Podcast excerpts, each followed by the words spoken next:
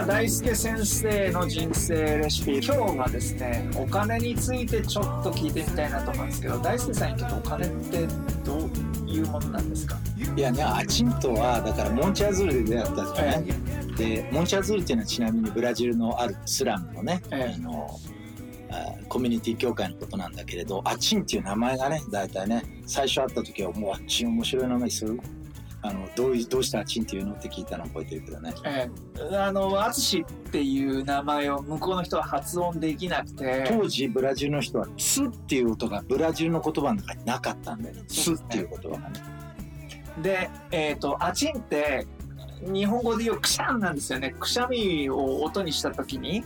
えーみんなアチンって言うんですよね。だから「あつし」って言えなくてあなんかくしゃみみたいなやつだっつって「あちん」ってねでもちなみにその後津波がね日本を襲った時に、ええ。あの時からブラジルの人は「つな」「つ」っていう音が言えるようになったんだよ。知ってた？あの最初の頃はね「チスナーミ」「チスナーミ」って報道されてた。それがあの途中から「ツナーミ」って言うようになってそれで「つ」っていう言葉がブラジルのボキャブラリーの中に入ったと思う。だから今言ったらちゃんと「あつし」って呼ばれるかもしれそれ寂しい。ないねあちんってすごい。それで寂しかった。ねなんかリズム感があるいいね僕がねファベーラをブラジルのスラム街を通るとあちこちからくしゃみをする聞こえるんですね。ラジルの、うん。ねスラムってすごい素敵なところなんだよね、人が歩いてるのみんなが見見ることが分かってるっていうかね。なのでこうあのブラジルのスラムっていうのはこうなんかし丘の斜面にね、はい。あの普通の家なんか建てられないようなところに空き地ができていてドブ川のほとりだとかね。でそういうところにこうあの田舎から出てきた人たちがどんどん占拠していって住んでいくからだからこうあのドブ川を挟んだ反対側のあの斜面の尾根みたいなところから全部こっち側が見えてるんだよね歩いてると本当にこうやって手振ってくれるもんねみんな。そうですね。そうですね。あちんあちんってくしゃみが始まるんでしょ、そう本当に。真夏なのにって思いながら、うん、あちんはブラジルにそこでボランティアしたのは2年間？1年間？僕も1年。ね楽しそうだったよね。楽しかったですね。お金なんか全然関係ないもんね。貧しいって言えばあんなに貧しい生活ないでしょ。ないです、ううんん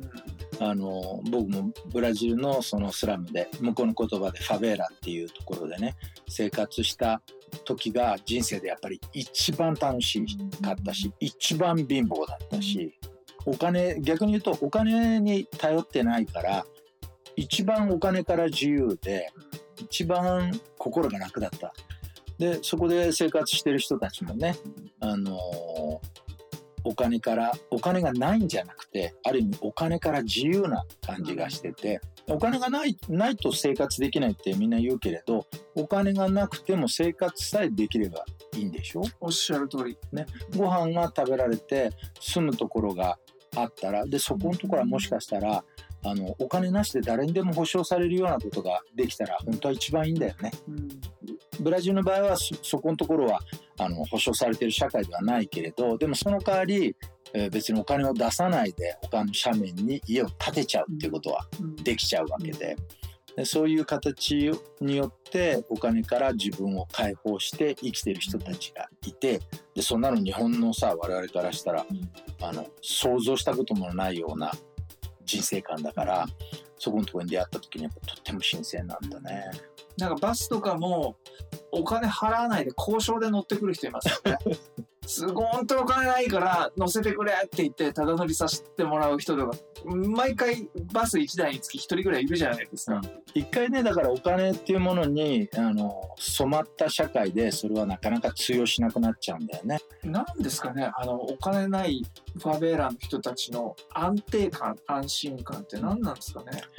僕はね一つはそのこれはそのブラジルの貧しい人たちの社会のねとてもとブラジルだけじゃないと思うけど特徴的なのはそのおお金っていうのは上から下にこう自然に流れてくるものでお金じゃないけどねそのお必要なものっていうのは上から下にこう自然に流れてくるもので例えば自分がもらったらそれと対等のものを相手に返すっていう必要がない。逆に自分はもらう立場だったんだから今度は必要な人がいたら引き渡していくっていうこう一方方向にこう流れていく仕組みがあるから少し安心してられると思なるほどね。でも逆にあの僕なんかファベーラいる時はファベーラの人よりもボロボロの格好してたわけですよ。うんでファベーラの人たちがそんなみっともない服着るなって言って服をくれるわけですよね。であとはファベーラの人のお家に招かれてご飯ごちそうになったりするわけですよ。で僕なんか日本でアルバイトでしたけど、え1日分の1日2日分のアルバイト代でブラジルのファベーラの人たちの月収分ぐらい稼いでるわけですよね。すごく学ぶところがあるなと思ったんですねよね。あの必ず欲しいって聞くもんね。うんあの小さな子供がさアイスクリームをこうペロペロ舐めててさそこに通りかかるとさ食べるってその今舐めてたアイスクリームを差し出してくれるでしょ。あの必ずそういうことを聞くっていうのがねあのああのとても懐かしいですね。一発ね一回全くお金のない世界を体験するっていうことは人生にとってものすごい価値があると思う。